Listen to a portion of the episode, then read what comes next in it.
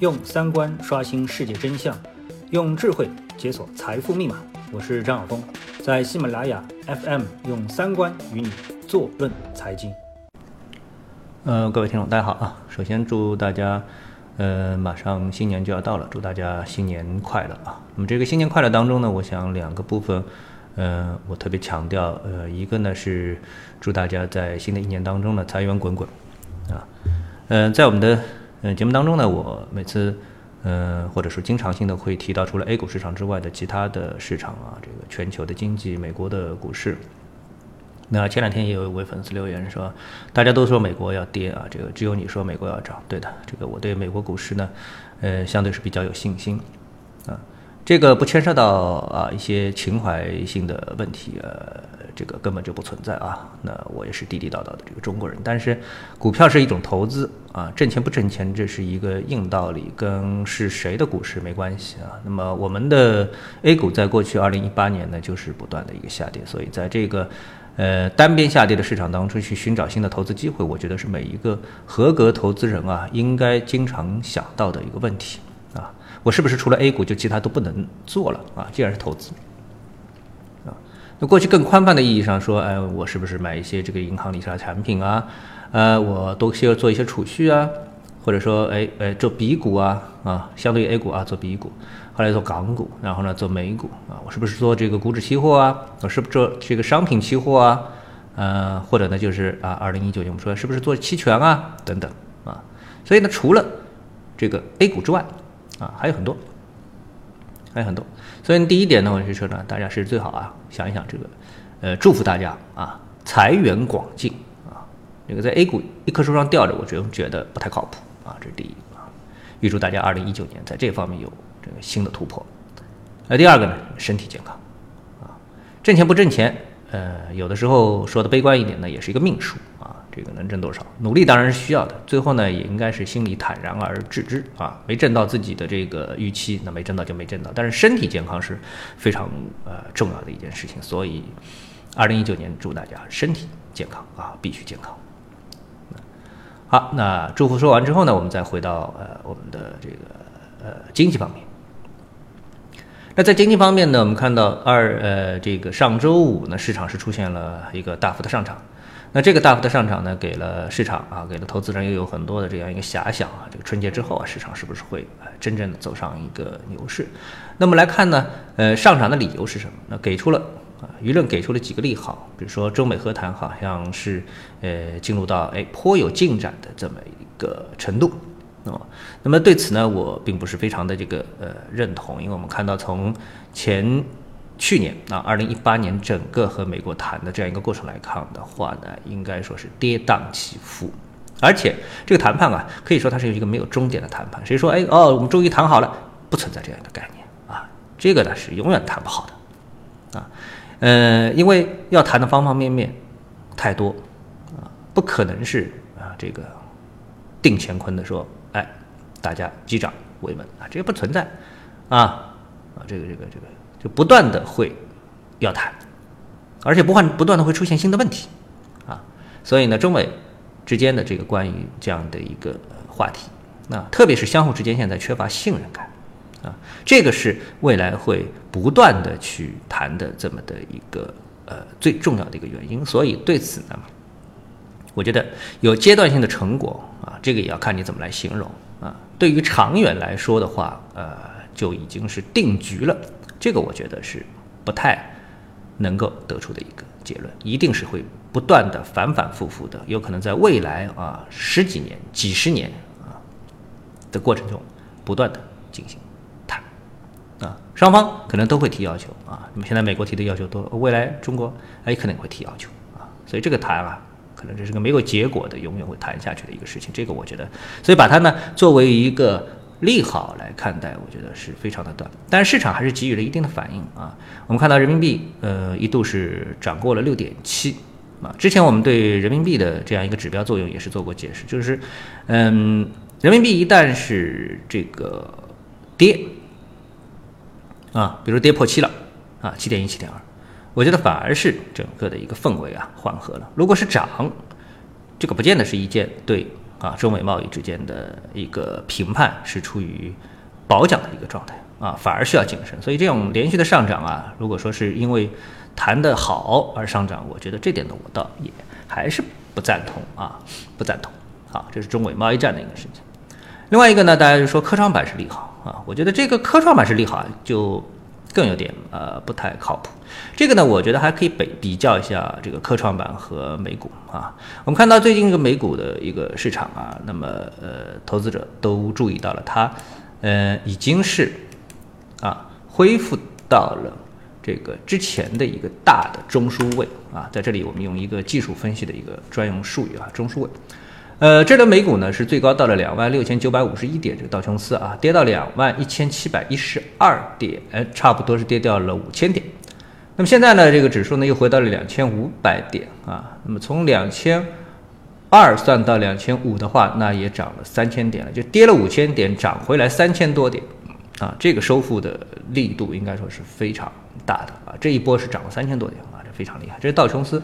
呃，如果说是看纳斯达克指数的话，理论上来说应该涨得更多。我们一起来看一下啊，纳斯达克指数呢，它是从八千一百三十三点跌到了六千一百九十点，那么是跌掉了两千个点位。现在是七千二百六十三点呢，涨回来了一千多个点位，那涨幅呢也是超过了，就是这个百分之五十啊，这一段空档也是收复了超过百分之五十的实体啊。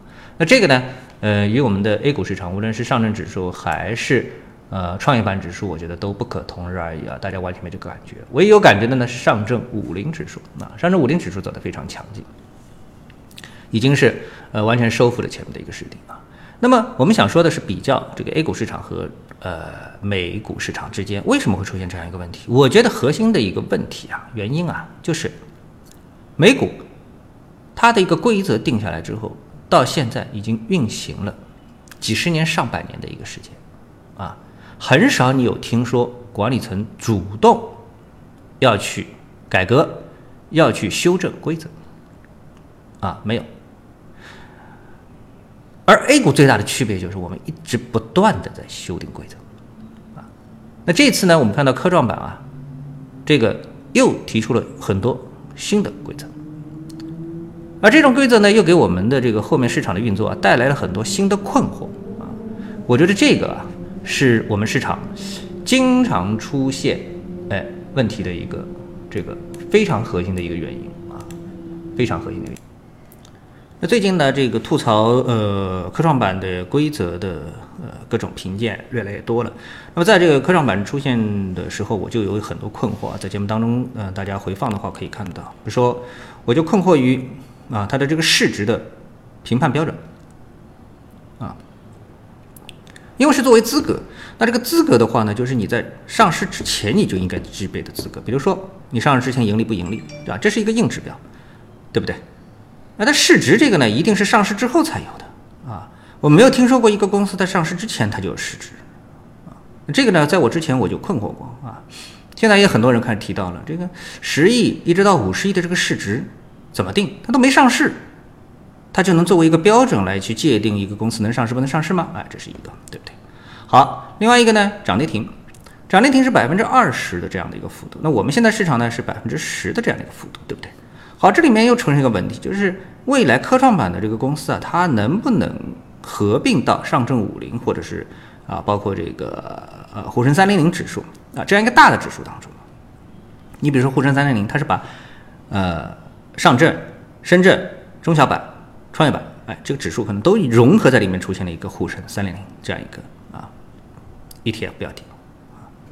那么未来科创板是不是要放进去呢？哎，这时候你就会发现问题了，游戏规则不一样，一个涨跌停是百分之十，一个涨跌停百分之二十。这时候，对于专业的投资人来说，他就会出现一个套利的机会啊。这这个问题你要解决吧？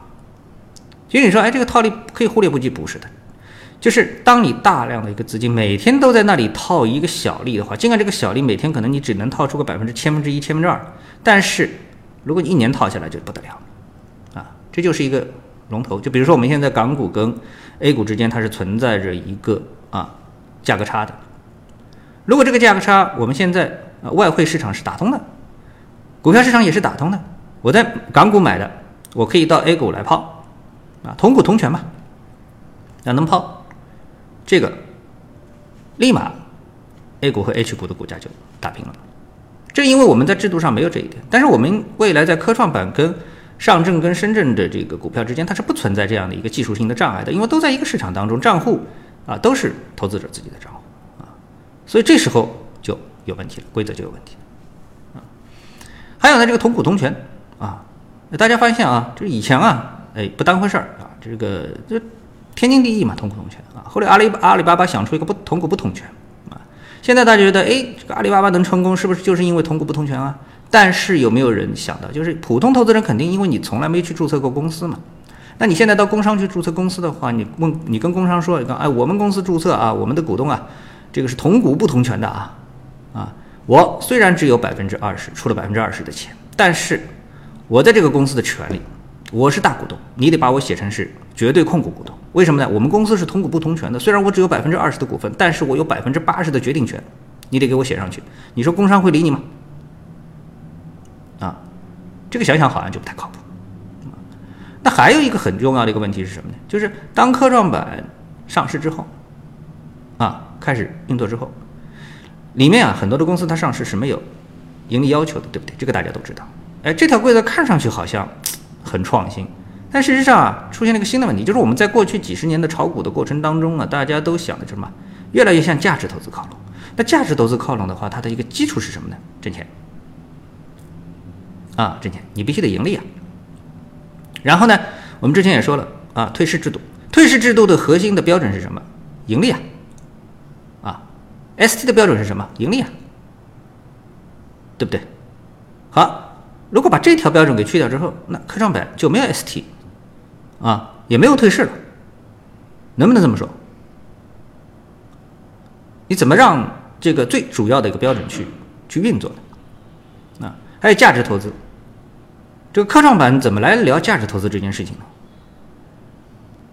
啊，所以呢，这个科创板啊，我们说任重道远，最核心的一个问题是规则，我们的规则呢太丰富。变通太大，啊，经常变换，这使得很多投资人对 A 股市场就是无所适适从啊。我觉得这是一个非常重要的一个问题。美股之所以走到现在，大家觉得哎，不去考虑规则的问题，因为规则没发生什么变化，大家不会去说，哎呦，我要担心明天是不是规则又发生变化了？不担心，啊，不担心，大家都是基于一个规矩啊在进行交易，所以心里不担心这个问题。那么在。呃，周五大涨的这个时候呢，我们看到还有另外两条啊，大家认为是利好的利好。呃，一个呢，这个证券公司啊，什么可以投 ETF 啊，什么什么之类的啊。这个经过了呃二零一五年的股灾到现在啊，这个券商是不是手里还有钱啊？这个券商大股东手里是不是还有钱？这点我就觉得已经是非常怀疑的事情了啊。这个这个时候鼓励一个没啥钱的穷人去大笔投资，我不知道这事情呃可行性有多少啊？这第一，我是怀疑的，简单怀疑一下。